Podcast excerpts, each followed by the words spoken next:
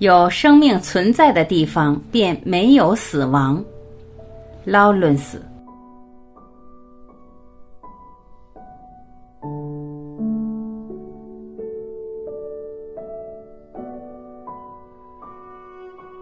试图摆脱自己的孤独是徒劳的，你得一生固守着这份孤独。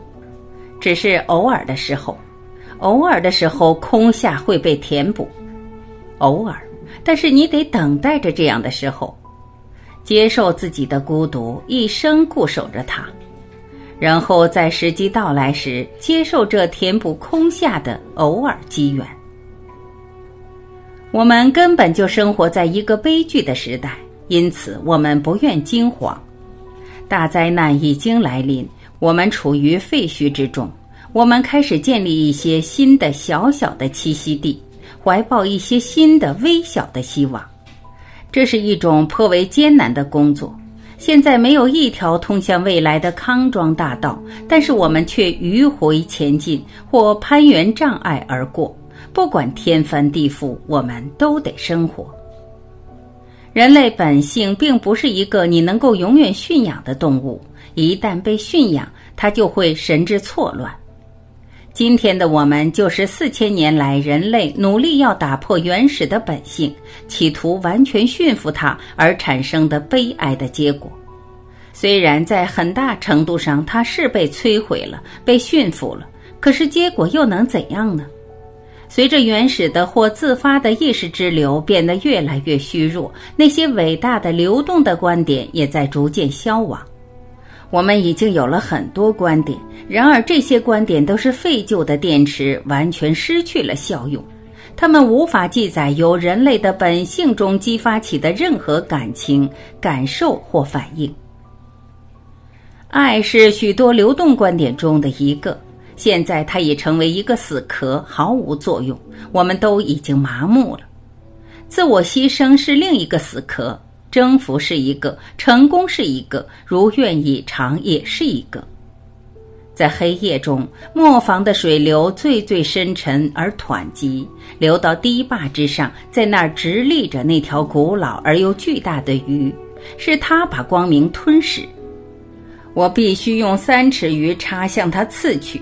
这样，我才能用双手在他腹中取出光明。他所吞噬的光明是那美人的声音，不是他说话的声音，而是只有他所具有的隐藏在心中的笑声。生活常常捉弄人，支配身体，填满历程，但并不真实。任由它，好像生活的确可以可有可无。是的，将相宁无种。种族血统之类的东西都是浪漫的幻想，贵族是一种职责，是命运的一部分，而大众则是命运的另一部分职责。紧要的是，你受的究竟是哪一种职责的教育？你究竟习惯于哪一种职责？贵族并不是由个人构成的，而是由贵族的全部职责构成的。庶民之所以为庶民，也是由大众的全部职责造就的。身处悲剧氛围，心头笼罩着总也拂不去的阴影，试图用爱来填补心头的孤独，可陌生的心却总无法沟通，渐渐失去生的意志，爱不起来，活着无聊，结着幽怨，系着压抑，郁闷的心境难以将息，因为没有温暖的感情将这一切有机的凝聚起来。所以，这房子就像一条废弃的街道那么凄凉。我认为，男人有两次诞生：开始是母亲生他，然后他必须从他爱的女人那里得到再生。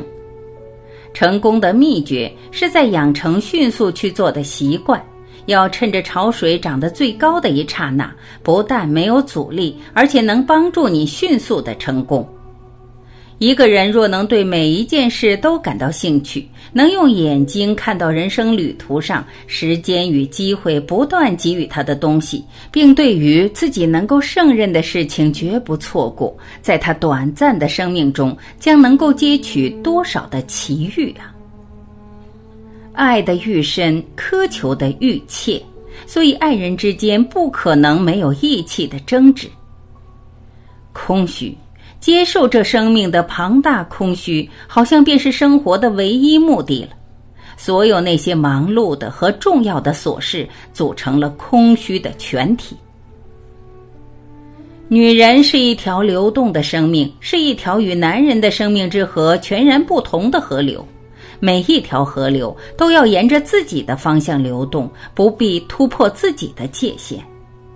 男人与女人的关系就是两条河流肩并肩的流动，他们有时可能会汇合，然后又分开，继续向前流动。男人和女人的关系是贯穿一生的变化，是贯穿一生的旅行。爱是人间之幸福，但拥有幸福并非人世所追求的全部的满足。爱是相聚，但没有相应的分离，就无所谓相聚。在爱中，一切都汇聚为欢乐和颂赞；但如果他们之前不曾分离，也就无所谓在爱中汇聚。一旦聚成一体，爱就不再澎湃。爱就像一股潮水，瞬间涌动、涨潮、升华，随后必是退潮、低落、平静。因此，汇聚取决于分离，收缩取决于舒张，潮涨取决于潮落。永不磨灭的爱从来不可能存在，海水绝不可能涨潮席卷整个地球，同样也绝不会有毫无疑问的爱的鼎盛。生命存在的地方便没有死亡，而死亡的过渡里也根本不存在银铃般清脆的歌唱。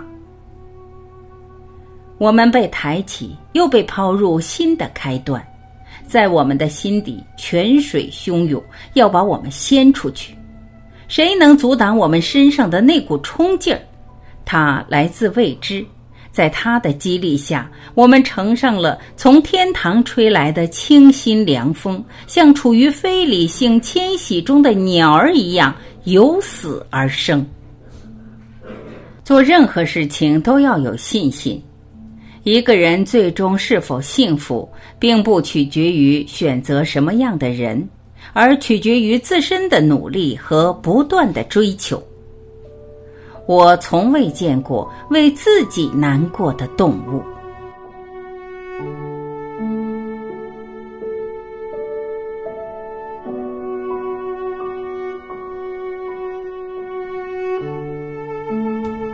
感谢聆听。